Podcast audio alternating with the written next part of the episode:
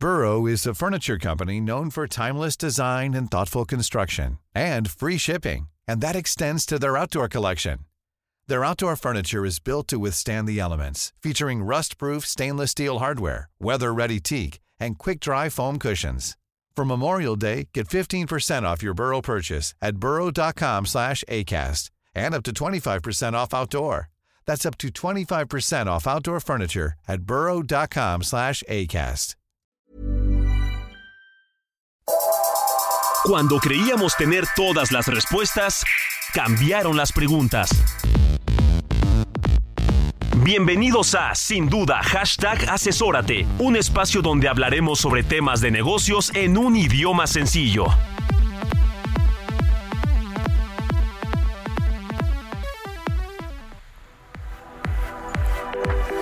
¿Cómo se afrontan los retos hoy día?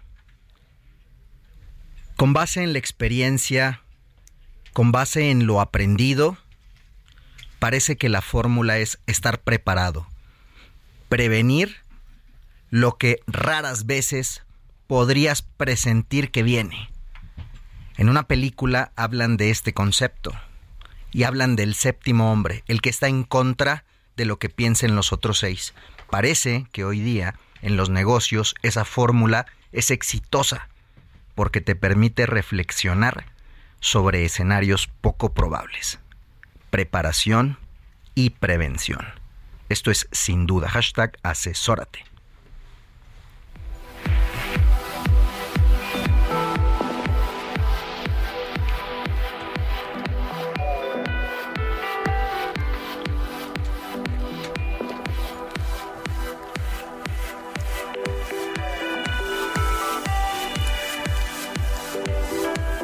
¿Qué tal? ¿Cómo les va? ¿Cómo andan? Buenas noches y bienvenidos a Sin Duda Asesórate. Un día, eh, bueno, ustedes se dieron cuenta, un pequeño lapso ahí de silencio. Esta vez, queridas y queridos, desde la cabina de El Heraldo Radio, transmitiendo en vivo desde la Ciudad de México, cuando son pasadas las 9 de la noche. Les damos la bienvenida a, a esta emisión de Sin Duda Hashtag Asesórate. Yo soy Octavio y como ustedes bien saben, queridas y queridos, está conmigo mi estimadísimo Salvador Garrido Márquez. ¿Cómo te va? Hola Octavio, ¿qué tal? Muy buenas noches a ti y a toda la audiencia. Eh, muy contento de estar en esta nueva emisión de los martes a las 9 de la noche por el Heraldo Radio. Por el Heraldo Muy Radio. Muy contento. Oye, y pues trayendo temas de interés y generalmente de un impacto a tu bolsillo. Tienes tú una cápsula en relación con ese tema y hoy el impacto al, al, bolsillo está relacionado con el tema fiscal, el tema del pago de impuestos. Yo creo que este es un tema álgido, difícil que vamos a abordar hoy de una manera muy, muy sencilla y sobre todo destacando los temas y puntos que deben de ser considerados por las empresas, por la gente de negocios y por todos en general. Octavio. De acuerdo, mi querido Salvador. Y sobre esas bases, eh, en esta primera etapa del programa vamos a irnos con palitos y bolitas, como hemos denominado a esta a este momento del programa que estaremos repitiendo en futuras emisiones, donde traeremos algún tema eh, no solo del ámbito fiscal, sino general de los negocios, para abordarlo desde la raíz. Y para estos efectos, invitamos hoy a nuestro querido Gabriel Ángeles, a quien le damos la bienvenida. ¿Cómo estás? Hola, ¿qué tal, Octavio Salvador? Buena noche. Para que nos platique sobre CFDI, mi querido Salvador, vida y obra, para que nos cuente desde el origen qué es este concepto. Mira, antes de darle la palabra al buen Gabriel, en este caso, sí quisiera yo eh, pues dar un antecedente. El concepto de CFDI se remite a lo que sería lo que se hace tiempo se conocía como la factura. Y la factura no es otra cosa más que un documento a través del cual se comprueba o se documenta una operación que se realiza. La factura cambia y ahora se convierte en un comprobante fiscal digital por Internet. Y sobre ese tema, en particular ha habido muchos cambios. Y hoy cualquier empresa, cualquier gente de negocio, cualquier persona, profesionista, etcétera, requiere de contar con un CFDI o un comprobante fiscal digital por internet para poder deducir sus erogaciones para efectos de impuestos. Gabriel, platícanos la importancia de los CFDIs o comprobantes fiscales y pues en términos generales hoy cuáles son los puntos más relevantes a considerar. Gabriel, por favor. Con gusto, Salvador. Muchas gracias, antes que nada, Salvador, Octavio. La realidad es que justo la intención de platicar un poco más de detalle y en un ambiente sobre todo un poco eh, más relajado, déjenme ponerlo así, es entrar a estos puntos que la gente de a pie quiere saber sobre este tema de forma particular. Les estamos buscando hablarle a aquel emprendedor, aquella persona que todavía tiene un millón de dudas alrededor de este famoso CFDI y que en muchas ocasiones solo escucha ojo porque ahí viene la autoridad hay que tener mucho cuidado. Y como bien mencionaba Salvador, la realidad es que el CFDI, lo que hoy conocemos ya más comúnmente como la factura electrónica, ha venido evolucionando. Empezó en algún momento ya hace bastantes años con los famosos documentos de papel que en algún momento también se llegaron a ciertos abusos muy puntuales de algunas personas y que pues por ahí la rayaban, les hacían algunos movimientos. De ahí viene la connotación de que vámonos a Santo Domingo a conseguir algunos comprobantes, que eso era la, la antigua forma de cómo pues falsificar o modificar comprobantes para efectos de la deducción que derivado de esa circunstancia fue que nacieron diversas regulaciones para eliminar esas malas prácticas, Gabriel. Tal cual, Salvador. La realidad es que justo para evitar esas esas tentaciones, déjenme ponerlo así, realmente se buscó ponerle candados que de cierta manera garantizaran a quien emitía, a quien recibía, pero sobre todo la autoridad, que esa operación efectivamente se estaba realizando y que estaba ya real y que de ninguna forma se le podía dar alguna otra característica. Entonces, derivado de ello, fue evolucionando y también, ¿por qué no decirlo? La autoridad identificó que se convirtió en un medio idóneo para hacerse llegar de información de cada una de las personas que estamos aquí. Si bien en muy en buena medida la información que se que más se allega es de grandes empresarios, de grandes corporaciones, también le está llegando de cualquiera de nosotros, de cualquier ciudadano de a pie que está recibiendo un salario o que incluso está haciendo cualquier actividad. Hoy en día tenemos muchos, por ejemplo, en el medio, algunas personas que prestan servicios de forma específica y que ellos tienen que estar emitiendo un CFDI o una factura electrónica, Salvador Octavio. Sí, digamos que en términos generales podemos decir que el CFDI o comprobante fiscal sustituye a lo que era la anterior factura, que era de papel y después se puso en digital. Hoy las facturas estrictamente hablando ya son obsoletas. Y nace este comprobante fiscal o CFDI para efectos de soportar para efectos fiscales las deducciones que debemos tener o que tenemos en el impuesto sobre la renta, Gabriel. Ahora, ¿quiénes somos los que debemos de contar con estos CFDIs. En general, todas las personas que pagamos impuestos o todas las personas aun y cuando no paguemos impuestos, Gabriel.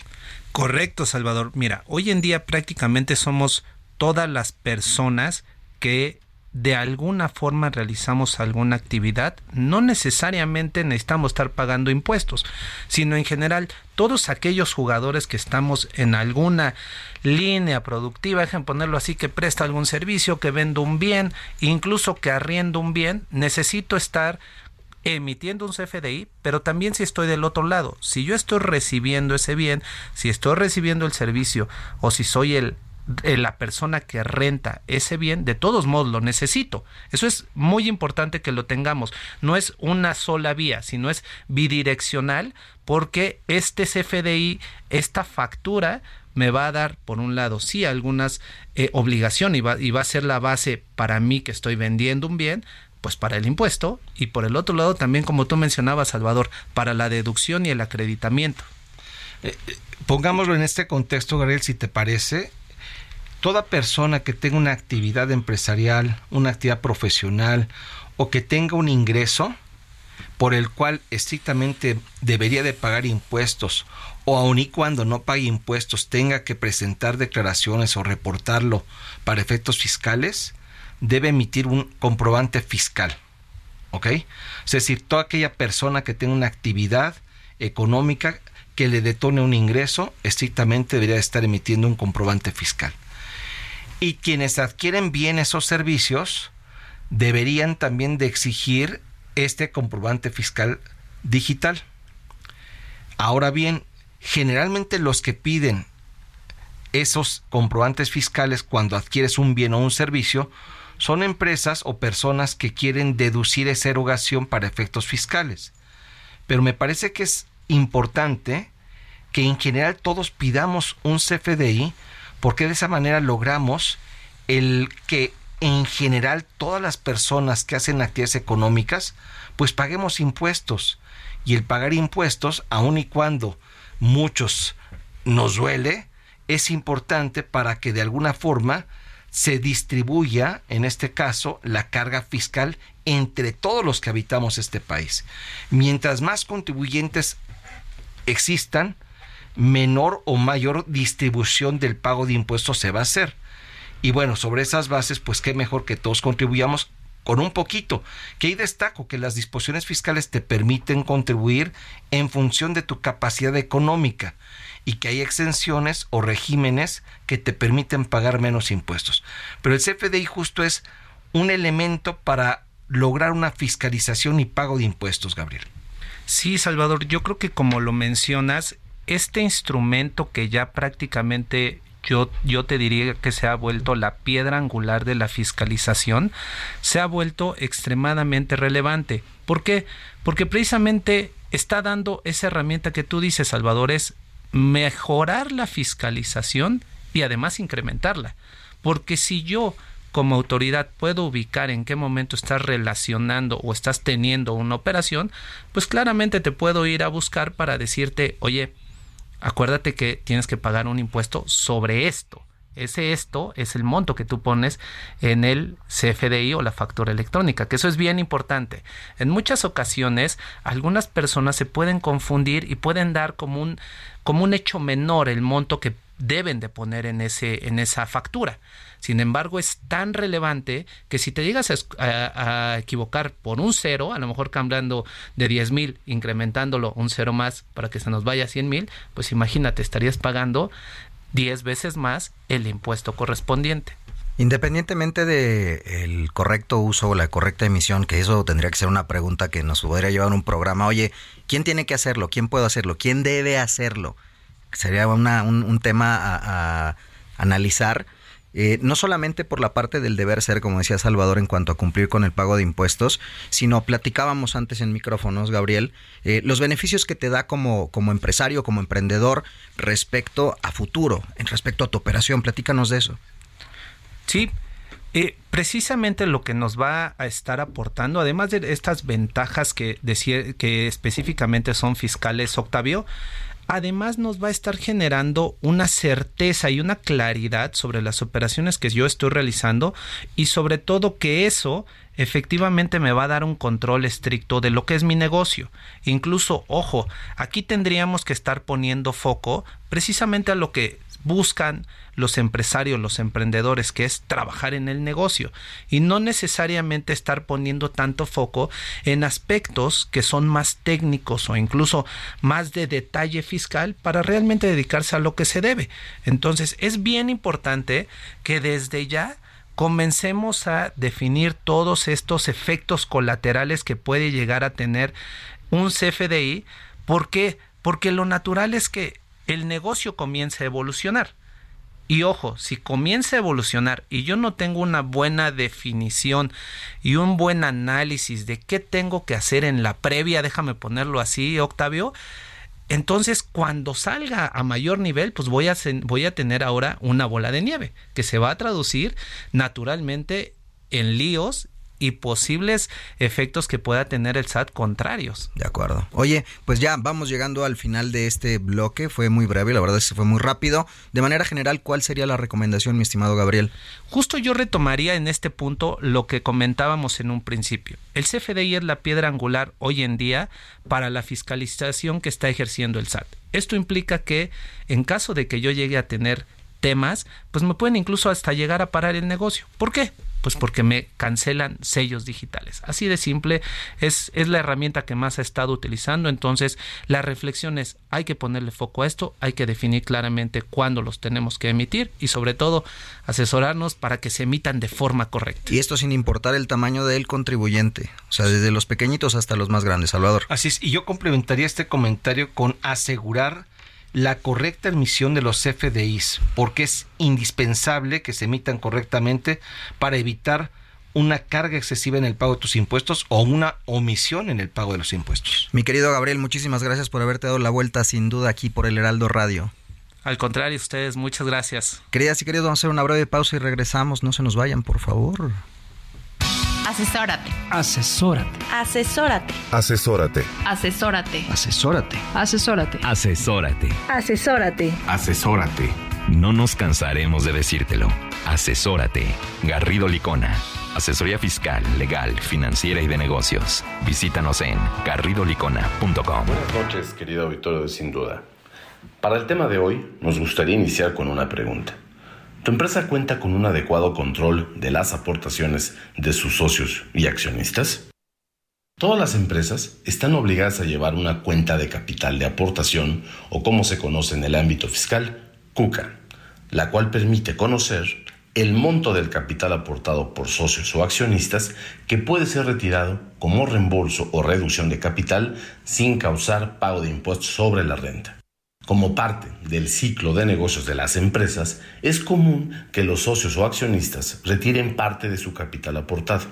Y es en donde vale la pena destacar que recientemente el SAT, durante los procedimientos de auditoría a las empresas, ha identificado que no se cuenta con un adecuado control en los movimientos de la cuca, tanto en sus aportaciones como en sus retiros, teniendo en consecuencia el pago de impuestos sobre la renta a cargo de las empresas y en ciertas ocasiones a cargo de sus socios y accionistas.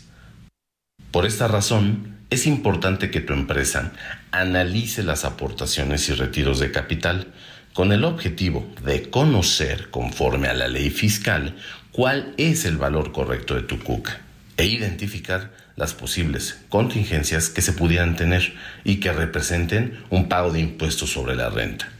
Esto, sin duda, servirá para la toma de decisiones presentes y futuras. Prevenir es mejor que lamentar. Evalúa y toma en cuenta esta situación para evitar problemas fiscales futuros con la autoridad. Hasta aquí mi comentario. Se despide de ustedes David Ruiz, socio de Garrido Licona. Hasta pronto. Bien, estamos de vuelta en sin duda hashtag asesórate, mi querido Salvador, para esta segunda parte del programa y manteniendo la tendencia manteniendo el, el, tema general, como bien lo definiste, que es fiscalización, invitamos a nuestro socio Adalberto Ramos, especialista en litigio y controversia fiscal, para que nos platique sobre la nueva alineación que hay en el sistema de administración tributaria y las nuevas caras que vamos a ver, pero además ¿Qué pasa con la tendencia fiscalizadora? Mi querido Adal, bienvenido. ¿Cómo estás? Buenas noches. Buenas noches, Octavio, Salvador. Muchas gracias por la invitación y encantado de estar con ustedes. Venga, pues, ¿qué te parece si empezamos, mi querido Salvador? Sí, pues Adalberto, tú como socio de Garrido Licona, especialista en materia fiscal y sobre todo como abogado, pues seguramente sabes, igual que todo el público, que hubo un cambio en el gabinete. Y este cambio en el gabinete en particular pues eh, consistió en que Raquel Buenrostro tomara justo la posición de la Secretaría de Economía y dejó la jefatura del SAT. Y en consecuencia llega un nuevo integrante a la posición de jefe del SAT, que propiamente no es nuevo integrante, ya pertenecía a la estructura de jefe del SAT. Platícanos en particular acerca del nuevo jefe del SAT, quién es, y en general, ¿qué se espera de este nuevo cambio que se está dando en esta entidad y unidad que es relevante para la para pues para el tema del pago de los impuestos y para el gobierno particularmente. Sí, Salvador, pues bueno, como ya lo apuntabas, ¿no? Pues hubo cambios estratégicos ahí dentro del gabinete. Raquel Buenrostro pasa a la Secretaría de Economía y designan como nuevo jefe del SAT a Antonio Martínez Dagnino. Él se venía ya desempeñando como administrador general de grandes contribuyentes y no solo tenemos la designación de Antonio, sino que también se designan eh, titulares de la Administración General Jurídica, de la Administración General de Recaudación y de la Administración General de Grandes Contribuyentes, que en esta última quien asume la, el cargo es Armando Ramírez y, y ciertamente estos funcionarios, Salvador, como lo apuntabas, pues son parte, parte de ese círculo cercano de Raquel Buenrostro, venían ya desempeñando pues otras funciones dentro del SAT. Entonces, básicamente, pues movieron las piezas al interior del SAT, pero con todo esto que comentas, sí vemos eh, una continuidad por lo mismo en la eh, fiscalización. Eso es lo que vamos a ver, un incremento en fiscalización en línea con lo que ya se ha venido implementando desde la actual administración. E, esto es algo que se está preguntando en el medio empresarial. Bueno, ok, hubo un cambio. Desde una perspectiva de pago de impuestos para las empresas, ¿esta situación va a cambiar? ¿Va a seguir la, misma estrategia de fiscalización? Platícanos acerca de ello y cuáles son las líneas que el nuevo jefe del SAT con seguridad va a estar adoptando en esta nueva gestión. Sí, mira, sí, sí se, se considera que, que con esta designación sí se garantiza la continuidad en la política de fiscalización y recaudación que se ha venido implementando en la actual administración. Eh, recordemos que, que, el enfoque actual de, de, la administración en curso, más que aumentar impuestos, ha sido fortalecer esas facultades de fiscalización del SAT. Tan solo, pues en 2020 y en 2022 hubo reformas fiscales importantes que precisamente incrementa esas facultades de fiscalización, limitan deducciones, buscan combatir esas prácticas de evasión y elusión fiscal y pues bueno, eh, les ha funcionado. Tan solo destaco, perdón que te interrumpa, que no necesariamente hubo un incremento de impuestos. Es correcto. Lo que hubo fue un incremento de medidas para lograr mayor recaudación, es decir, la fiscalización a través de diversas actividades que ha realizado la autoridad. Adalberto. Sí, justo como parte de este paquete económico que presentó el Ejecutivo el 8 de septiembre y que actualmente está en el Congreso. Ya fue aprobado por Cámara de Diputados con cambios menores. Actualmente está en el Senado y el Senado pues tiene hasta el último día de este mes para aprobar ese paquete económico. Y justo no se están contemplando cambios a la legislación fiscal. No hay nuevos aumentos de impuestos, eh, no hubo cambios a la ley del impuesto sobre la renta, a la ley del impuesto al valor agregado, IEPS, no hubo cambios en ese sentido. Sin embargo, algo muy interesante es que sí hay una estimación de incrementar ingresos por impuestos, por ahí alrededor incrementos de arriba del 17% en relación con los que se aprobó en el 2022. Y aquí cabe hacernos la reflexión si no hay nuevos impuestos, ¿de dónde va a venir esa recaudación? Pues a través de una mayor fiscalización. La, la meta se mantiene con la vara alta, sin embargo, aparentemente no, no hay nuevas disposiciones, no hay nuevas herramientas pero las herramientas que hay actualmente y las estrategias, ya nos vas a, a, estar platicando más al respecto. Me avisan que estamos a punto de hacer una breve pausa. Todavía no, pero por ahí viene la mano, ¿cierto, mi querido Adal? Sí, sí, claro. La fiscalización sigue y hay actos muy particulares que van a seguir revisando. Sí, aquí yo coincido con Adalberto que al no existir una reforma fiscal porque no hay un incremento de impuestos, eh, obviamente es indispensable que la autoridad, en este caso el gobierno, se allegue de recursos y no hay otra más que implementar medidas. Pero a mí lo que me llama la atención es que tampoco está creciendo la estructura organizacional, es decir, no está contratando más gente, sino está aplicando estrategias de fiscalización basadas en tecnología, basadas en ver puntos particulares que ya saben dónde está fallando precisamente el tema de las empresas o dónde hay evasión fiscal o hay simulación en algunos casos y sobre esas bases se están yendo al punto álgido, al punto medular, a la yugular, como dirían en el argot común y corriente. Si les parece bien, regresando de esta breve pausa, tenemos que hacer una pausa, vamos a, encajarle el diente a este tema a fondo. Queridos y queridas, esto es, esto es sin duda hashtag asesórate, ya regresamos.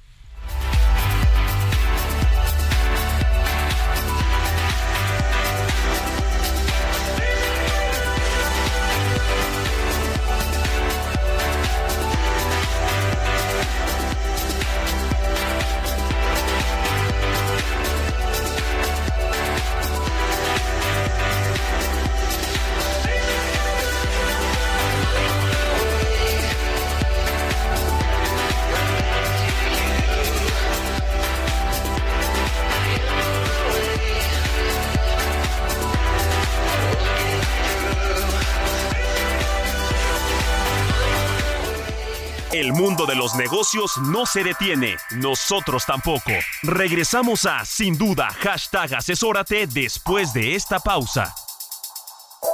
Estamos de regreso en Sin Duda, hashtag asesórate, con el análisis de los temas empresariales que afectan a tu negocio. Burrow is a furniture company known for timeless design and thoughtful construction, and free shipping, and that extends to their outdoor collection. Their outdoor furniture is built to withstand the elements, featuring rust-proof stainless steel hardware, weather-ready teak, and quick-dry foam cushions. For Memorial Day, get 15% off your Burrow purchase at burrow.com slash ACAST and up to 25% off outdoor. That's up to 25% off outdoor furniture at burrow.com slash ACAST. Hiring for your small business? If you're not looking for professionals on LinkedIn, you're looking in the wrong place. That's like looking for your car keys in a fish tank. LinkedIn helps you hire professionals you can't find anywhere else, even those who aren't actively searching for a new job but might be open to the perfect role. In a given month, over 70% of LinkedIn users don't even visit other leading job sites. So start looking in the right place. With LinkedIn, you can hire professionals like a professional. Post your free job on linkedin.com slash people today. Bien, estamos de vuelta en Sin Duda y en el bloque anterior estábamos platicando con Adalberto Ramos, nuestro invitado para, para este bloque en el que estamos hablando de fiscalización. A pesar de la no reforma fiscal, la, la autoridad tiene una meta de recaudación alta. Eh, Salvador hizo, hizo, una serie de pausas y de pautas sobre algunas de las herramientas de las que se valdrá. Eh, la parte tecnológica no la deja de lado eh, y dejamos la premisa, mi querido Adalberto, que eh, regresando de la pausa nos ibas a contar más sobre estas estrategias que estará llevando a cabo o retomando del ejercicio anterior. Sí, Octavio, sí, definitivamente el fisco va a seguir utilizando la tecnología, le ha funcionado y nos está auditando de una forma muy eficiente a través de la tecnología. ¿Qué vamos a ver? Va a continuar el programa de vigilancia profunda a través de cartas invitación. Recordemos que le ha funcionado mucho al fisco este tipo de cartas invitación. Cuando hay diferencias entre la información que, que, está en la base de datos del SAT, con lo que registramos en contabilidad, lo que registra la empresa en contabilidad, se advierten esas discrepancias y en automático te está enviando cartas invitación. Entonces, pues está recaudando el fisco en dos, tres, cuatro semanas, porque si sí omitiste, ahí sí la recomendación es pagar los impuestos, porque si no se pagan, ya después vienen las auditorías con multas, recargos y las consecuencias pueden ser mayores, ¿no? Entonces, Tendremos estas cartas invitación, vamos a ver más auditorías y sobre todo auditorías como parte de los procedimientos de devoluciones. Es probable que sigamos viendo estas trabas para devolvernos. Hay operaciones sensibles que el fisco ya ha identificado como parte de estas devoluciones, cuando los saldos a favor que se solicitan en devolución se generan con compra de activos intangibles. Te cuestiona ahí los valores de mercado de estas operaciones. Entonces vamos a ver negativas en ese sentido. Por otro lado también tasas efectivas. Este es un tema muy actual donde pues recordemos que el fisco ya tiene facultades para emitir esos criterios de tributación, esas tasas efectivas conforme a las cuales los contribuyentes dependiendo del sector de la economía al que pertenezcan debieran estar tributando de tal forma que si estamos por debajo de ese umbral, de esa tasa, pues nos van a llegar cartas de invitación. Ya Entonces, un, de, un, deber ser que está marcando la autoridad, ¿no? Si estás en ese correcto. rango, tienes que Exacto, y que además el hecho de estar por debajo de esa tasa efectiva no implica que estemos mal, pero sí es una alerta donde sabemos que nos pueden llegar y hay que prepararnos. ¿no? Si estás Tener debajo, ese... dime por qué y cómo le hiciste. Exacto, tal cual, ¿no? Entonces... Fíjate, perdón, Alberto, fíjate que ahorita estás comentando diversos temas relacionados con la operación. Incluso en el primer bloque platicamos con Gabriel Ángeles acerca del tema de CFDIs y la reflexión que hizo Gabriel y complementamos fue asegurarnos de emitir los CFDIs correctamente y desde luego con los datos y la información completa y debida. Y esto obedece a lo que tú estás señalando, la fiscalización a través de tecnología. Pero también hay otros puntos particulares. Digamos que ya hay temas que la autoridad está persiguiendo. Si nos puedes platicar acerca de esos temas y particularmente el tema relacionado con la simulación de operaciones o compra de facturas, y otros aspectos que ya la autoridad está atacando, que sabe que los contribuyentes a través de esas figuras están evadiendo impuestos. ¿Cuáles son esas figuras, Adalberto? Sí, mira, como bien apunta Salvador, son esas operaciones de riesgo, ¿no? Que el fisco pues ya las conoce muy bien. Y efectivamente, una de ellas es nos va a estar cuestionando la materialidad de operaciones, la razón de negocios de nuestras operaciones. ¿Y por qué justo? Justo por eso, para combatir estos esquemas de factureras que simulan operaciones, entonces la forma de protegerse del fisco es solicitarte ese cúmulo detallado de información para que le demuestres que efectivamente existe esa operación. Eso va a continuar. Otras operaciones de riesgo pues son aquellas donde hay reestructuras corporativas, fusiones, escisiones, que también ahí hay eh, temas que, que nos cuestionan, determinan omisiones de impuestos y pues hay que pagarlo, ¿no? Temas de pérdidas fiscales, también eso va a estar cuestionando la aplicación de la tasa del 0% de IVA, los no objeto de IVA. Este tipo de operaciones son lo que vamos a ver, va a seguir cuestionando y de ahí que pues la reflexión es sí estar preparados. Que son conceptos, digo, no es la primera vez que platicamos de ellos en este espacio, pero está bueno recapitularlos porque al final del día la premisa es sobre qué bases va a, a tener la autoridad este, estas metas fiscalizadoras, Adalberto. Sí, correcto. Ya lo apuntábamos. La meta de, de, ingresos es bastante alta. De ahí que pues el fisco sí tiene que implementar todas esas herramientas, esos medios para llegar a la meta, ¿no? A la meta de recaudación. Fíjate que, Octavio, acabas de hacer una, una mención. Realmente todos estos temas en los negocios y en general los propios asesores y diversa gente ya los conocemos. Sin embargo, lo que estamos viendo ya, y te lo digo desde la perspectiva de un asesor, es que muchas empresas no están tomando la debida precaución. Okay. ¿Qué sugieres justo derivado de esta situación? Ya conocemos cómo nos va a llevar, en este caso, la nueva administración en el tema de fiscalización. ¿Cuál es tu sugerencia, Adalberto? Sí, es, es, muy importante realizar una autoevaluación al interior de la misma organización para identificar esos riesgos fiscales. Una vez que ya los identifiquemos, pues sí hay que tener ese soporte documental, esas justificaciones, razones de negocio, de las operaciones que advertimos con riesgos fiscales. Incluso es muy importante apoyarnos en herramientas tecnológicas. Ya lo señalábamos, el fisco nos está auditando de forma eficiente, apoyado en tecnología. Pienso que del otro lado, las empresas también se pueden preparar, prevenir usando la tecnología, herramientas que nos van a ayudar a evitar esos riesgos fiscales. Yo insisto, hoy la optimización, el ahorro de impuestos está en la prevención, Adalberto Octavio. Así es. Bueno, pues Adalberto, muchas gracias por el tiempo y eh, por los mensajes muy claros, muy nítidos. Nos vemos pronto. Gracias, gracias por la invitación. Venga, pues, no se nos vayan. Regresamos a sin duda hashtag asesórate. Garrido Licona presenta GL Topic. Hoy presentamos Cause we are living in a material world.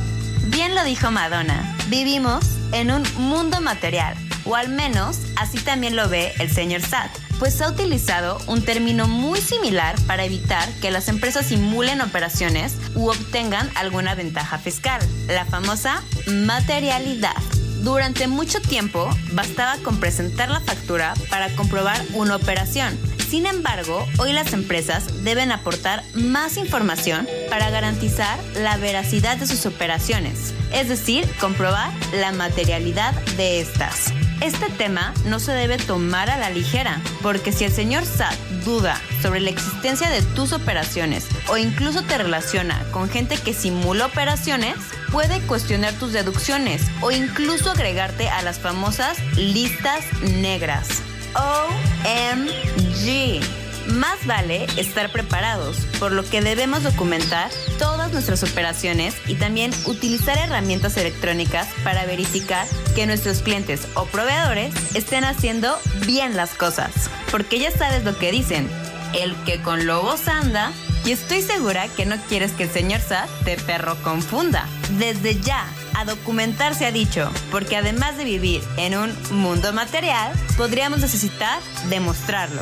Acércate, pregunta, cuestiona y sobre todo, asesórate. Encuéntranos en garridolicona.com. Hasta luego. Ya estamos de vuelta en sin duda hashtag asesórate y mi querido Salvador sobre la misma línea y hablando eh, temas, bueno, este tiene que ver con sí también hay unos, unos matices de fiscalización que ya nos va a platicar nuestra especialista al respecto y lo titulamos Cuida el capital de tu empresa. Damos la bienvenida a mi querida Viviana García. García, se me fue, discúlpame querida, estaba aquí en el Rush. Viviana García, eh, especialista en, también en, en controversia y en litigio fiscal, para que nos platiques sobre este tema. Por favor, bienvenida. Muchísimas gracias, querido Octavio. Muchas gracias por tenerme aquí. Bueno, Viviana, Octavio, me parece que para partir de este concepto, porque es muy técnico desde una perspectiva fiscal, el tema de cuenta de capital de aportación, que es de lo que vamos a hablar, tenemos que empezar desde su origen, que es el capital.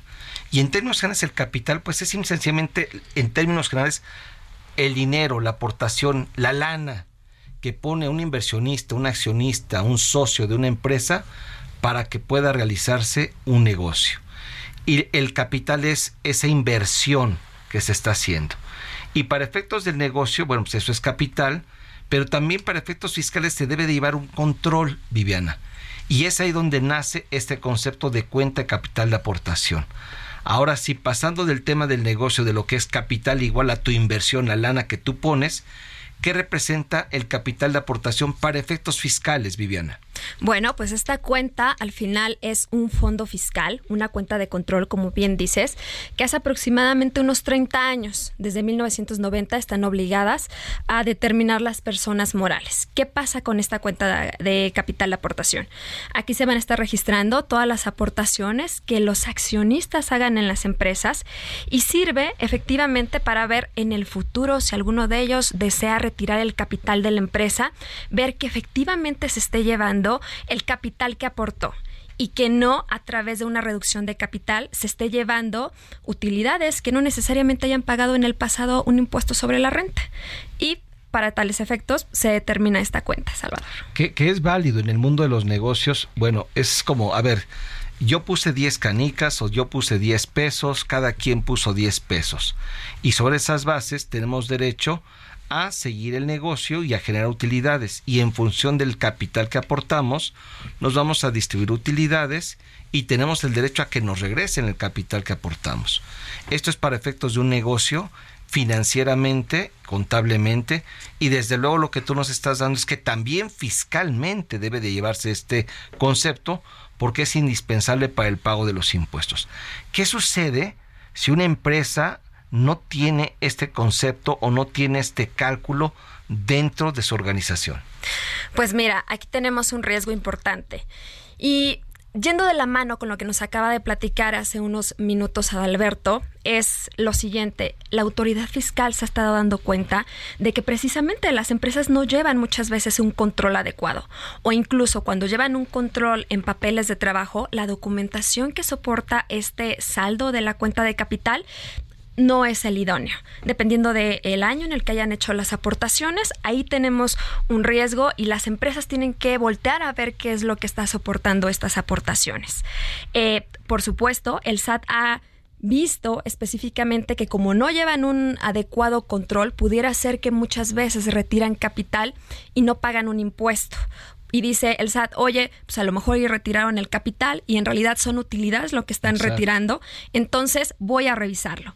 Y sabemos que las tendencias de fiscalización, como ya lo señaló este Adalberto, pues son ahorita duras. Entonces ahí es donde la autoridad fiscal está clavando específicamente el ojo para ver qué es lo que puede estar cachando. Ok, en términos generales yo diría, bueno, yo puse o aposté, aporté en este caso, no aposté, aporté 10 pesos. Bajo ese escenario, si yo decido retirarme o cerrar la empresa, yo debería de retirar esos 10 pesos. Si retiro un monto adicional a los 10 pesos que aporte, eso representa la totalidad de las utilidades que se generó en el negocio, que se generaron en el negocio. Y en consecuencia tenemos que evaluar si esas utilidades ya pagaron impuesto. Si ya pagaron impuesto, ok, no pasa nada, te llevas tus 15 pesos libres de polvo y paja. Pero si no han pagado impuesto, ahí sí tendrías tú que hacer el pago de esa utilidad que no ha pagado impuesto y por eso es este control de capital, Viviana. Así es, Salvador. Es bien importante que no solamente en lo que se determine para poder hacer las reducciones de capital que en su momento las empresas decidan hacer en favor de sus accionistas, no solamente vean, oye, tengo de saldo de la cuenta eh, cierto monto, sino que antes de que hagan ese retiro de capital, incluso vean si esa cuenta está totalmente soportada con la documentación idónea. Eso es muy importante que se haga esa evaluación desde antes de retirar el capital e incluso en el tiempo, si sabemos que hay ciertas aportaciones que se dieron antes de eh, que entrara en vigor esa, esa norma para la obligación de llevar la cuenta, pues también revisar qué es lo que se tiene a la mano para poder soportar eso ante una eventual revisión de la autoridad fiscal. Platicando afuera, antes de, de precisamente de iniciar con este programa, comentábamos que unas situaciones que se presentan en el tema del cálculo de este concepto es el tema de la documentación. En general, ¿cuáles son estos aspectos que generalmente están fallando en las empresas y que generan que tu control de la cuenta capital de aportación no sea el correcto, Viviana? Pues muchas veces por el simple transcurso del tiempo hay empresas que no cuentan con cierta documentación como estados de cuenta, algunas actas de asamblea y toda esta serie de eh, papeleo y documentación que dependiendo del año en el cual se hayan efectuado las aportaciones, los contribuyentes estaban obligados a conservarla.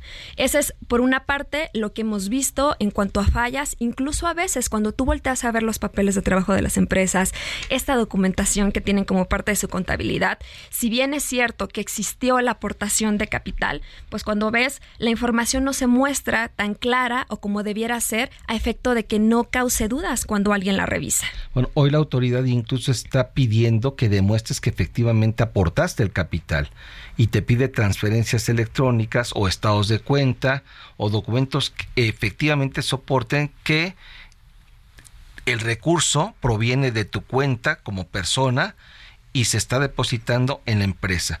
El tema de las actas constitutivas también, que en muchas ocasiones, o actas de asamblea que no se están llevando a cabo y que por ahí tenemos capital de aportación que se realizó, se otorgó, se aportó, pero no se controló o no se registró debidamente, Viviana.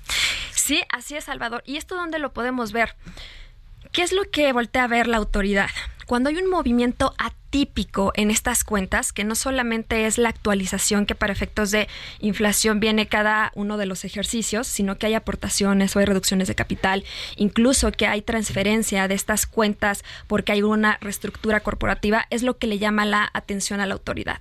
Entonces, cuando van a revisar la documentación, se dan cuenta de que si bien a lo mejor pudieron haber puesto atención a muchas otras cosas que tiene que ver con las sumas y restas, pues la documentación no cumple con requisitos y a ver, quiero ver ahí cuando volteas con las empresas que vayan por, por ejemplo, por un estado de cuenta de a lo mejor hace 15 años que una institución bancaria ya no les va a dar. Por eso es bien importante que las empresas vean específicamente qué es con lo que cuentan y vean las áreas de oportunidad que tienen para efectos de, esa, de ese soporte documental. Platicábamos también recientemente que no es gratuito el hecho de traer este tema a la mesa, porque justo eh, con, bajo estas tendencias fiscalizadoras, eh, tu equipo y tú misma se han dado cuenta de que esta tendencia va en aumento. Así que, precisamente, ya nos diste el dolor, ahora platícanos del remedio. De manera general, ¿cuál sería tu recomendación para poder eh, hacer frente correctamente a esto? Pues mira, el remedio es estar prevenidos. El remedio es anticiparse y antes de hacer cualquier reducción de capital, verificar, como lo habíamos dicho, qué es lo que se tiene, tanto numéricamente como en, en, soporte documental.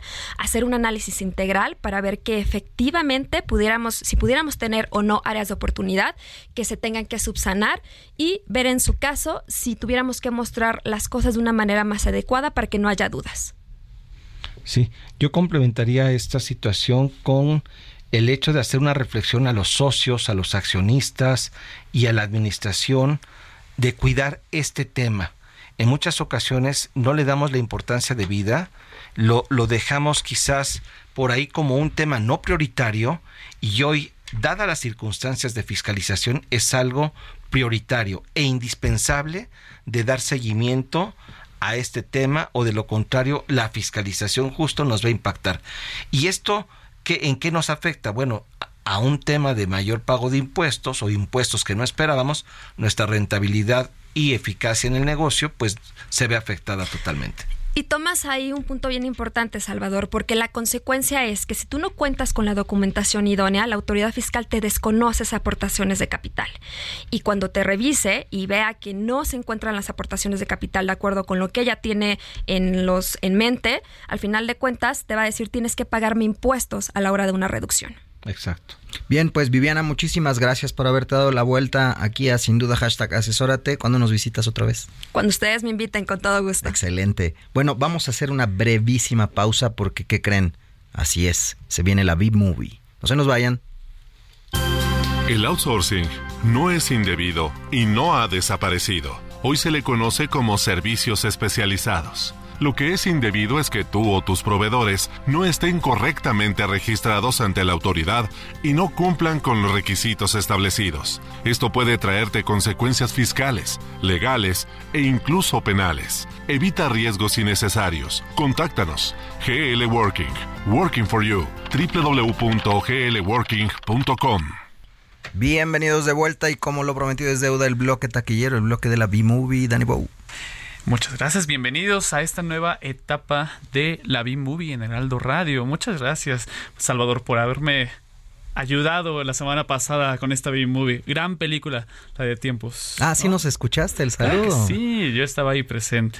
Yo, ya, me estaba preparando también para la, la B-Movie, pero bueno. Con este autorreconocimiento, quiero agradecerte por haber recomendado esta película que se llama Todo en todas partes al mismo tiempo. Película que es, eh, es de este año y que es protagonizada por Jamie Lee Curtis. La pueden encontrar en plataformas, pero todavía no está gratuita. Tienen que pagar una renta por esta. A grandes rasgos trata de una la historia de una madre agotada y que a la vez está estresada de la vida que, que lleva con su esposo, con su hija y con su papá.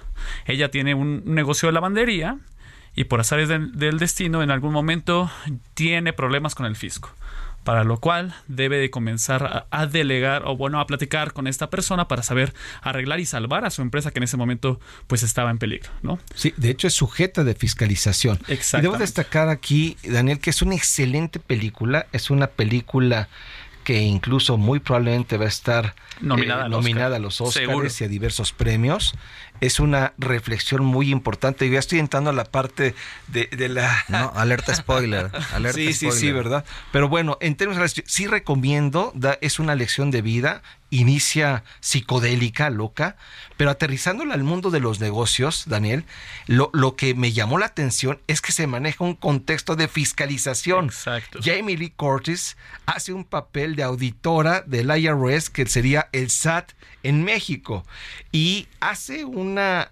exageración pero creo que está cercana a lo que está pasando, en donde exige la comprobación de diversas erogaciones y la justificación de que efectivamente corresponden al negocio esas erogaciones y y la verdad es que esto nos lleva a lo que comentábamos con Adalberto, pues la fiscalización en donde el tema de materialidad, razón de negocios, que no es otra cosa más que, oye, ¿por qué gastas y qué tiene que ver esto con tu negocio? Y si este gasto va a generar un ingreso y la relación gasto-ingreso. Exacto, y de hecho parece malvada en, en, la película, pero de hecho no, actúa de una manera muy dura. Sin embargo, también estas personas pues no comproban adecuadamente sus gastos y ahí es donde surgía la problemática, ¿no? Muy bien, su tema de negocio, muy bien, muy bonito. Lo que más me gustó fue que no dieron demasiado, dieron creo que lo justo, en este caso con el asesor el tema de negocio y con mi Dani Bow poniéndole esa gota de sabor a este bonito bloque. Muchas gracias. Sí, que este, este programa la verdad es que debo de, de señalar que parecía historia de terror cercana al tema de Halloween, pero queremos destacar y creo que sí es importante destacar que no es una historia de terror, más bien es un punto de reflexión hacia los empresarios, hacia la gente de negocios, de en el sentido de que hoy la fiscalización es algo que se está tomando muy en serio por el gobierno, por la autoridad y que debemos tener cuidado con ese tema porque puede impactar severamente a nuestro negocio. E incluso pudiera acabar con él. Sobre esas bases, esto es lo que los que los queridos y queridas que no nos conocían es lo que van a estar escuchando en este programa, así que nos, escuchamos la próxima semana, mi querido Dani Bow. Nos escuchamos la próxima semana. Salvador Garrido Márquez. Un placer, un placer, Octavio, y nos vemos la próxima semana. Soy Luis Octavio Valtierra, estuvo con nosotros Adalberto Ramos, Gabriel Ángeles, Viviana García. Este fue el sin duda de hoy. Nos escuchamos la próxima semana. Chao, bye.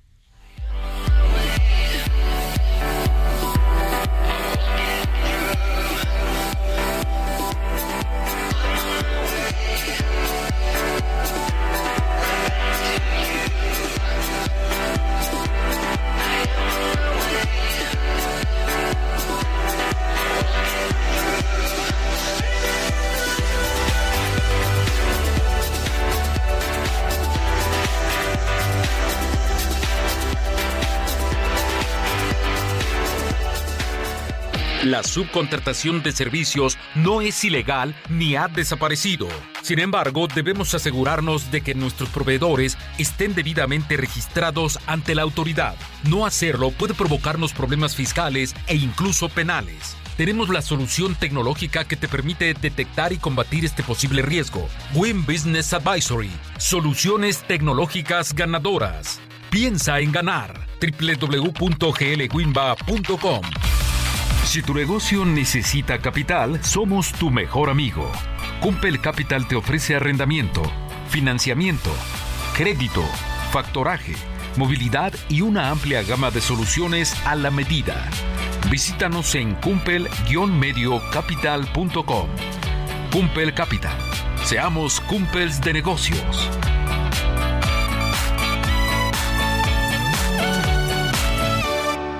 Tenemos una cita la próxima semana en Sin Duda hashtag Asesórate para analizar más temas que impactan a nuestras empresas. El mundo de los negocios no descansa. Sin duda hashtag Asesórate tampoco.